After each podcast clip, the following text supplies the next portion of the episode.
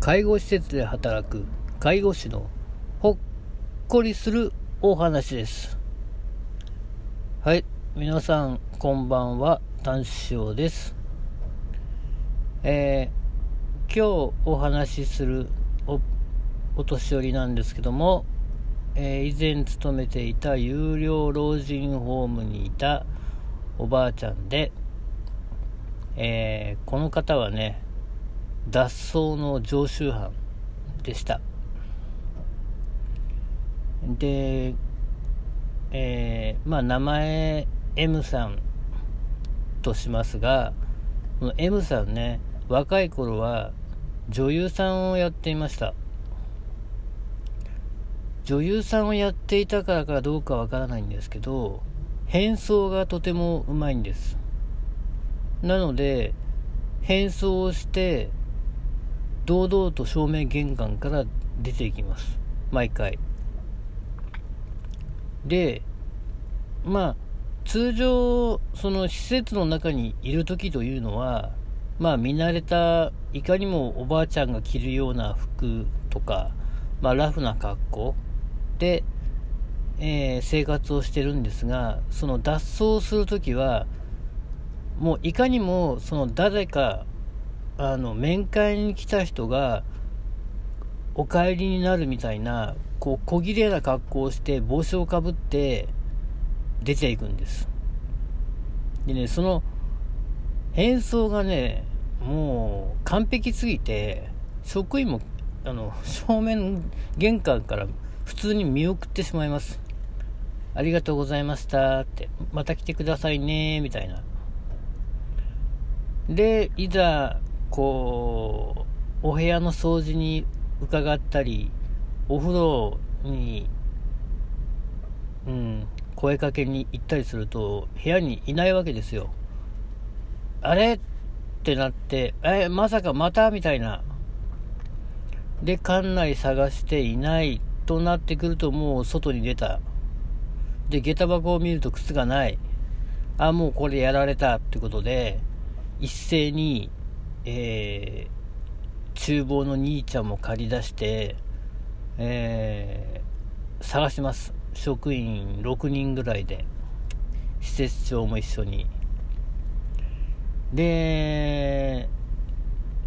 よくあるねあの各市町村でピンポンパンポンこちらは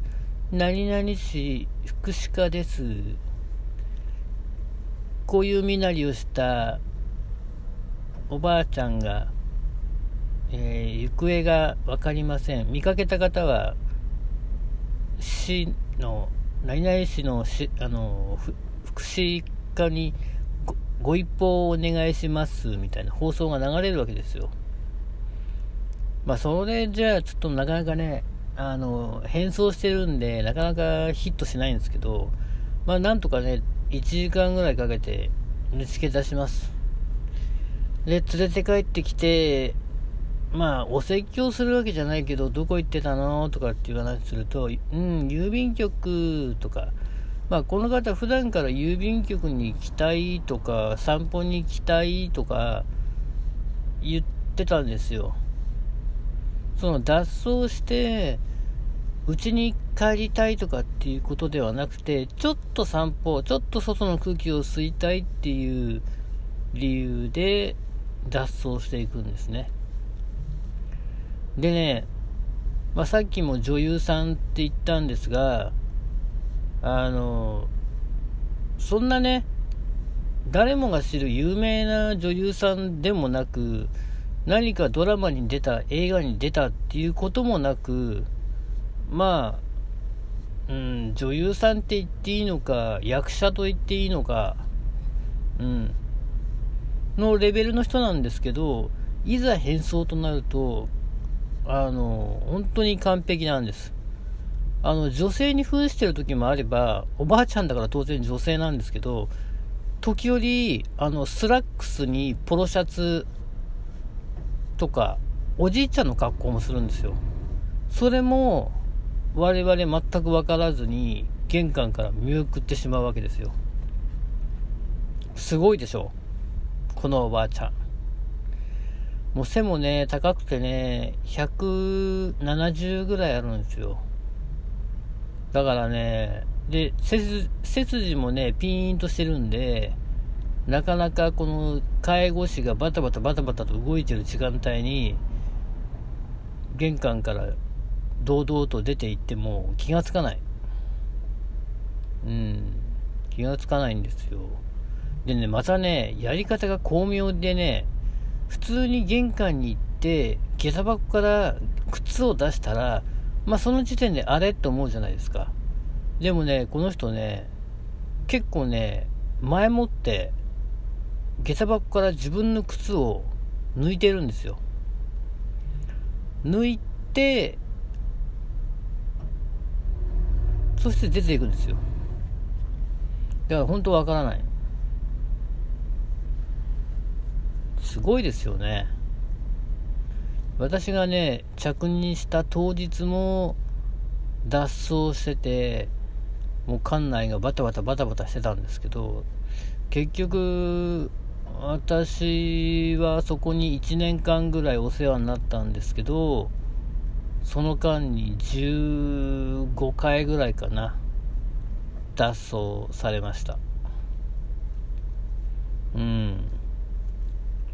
でもね、あの、ちょうどね、1年ぐらい経ったところで、うん、なんか部屋、廊下と部屋の、えー、っと、引き戸の、こう出っ張りっていうんですかね、レールみたいなところに足を引っ掛けて、転倒して、えー、車椅子になってしまったんですね。大腿骨を骨折して。それからはもう一人で脱走はね、できなくなってしまったので、おとなしく部屋にいたんですが、まあ、アクティブなおばあちゃんでしたね。だからね、ただ単にその、ちょっと外の空気を吸いたいとかって言っていたので、まあ、ちょっと手が空いた時にね、散歩に連れて行くとか、そういうことをしてれば、そんな脱走なんてする必要もなかったのに、もうずっと施設の中に閉じ込めていたから、うん、出たいと思うのは、まあ、自然な流れですよね。まあ、私も、この世界から逃げ出したい、そんな気分になることもあります。それではまた。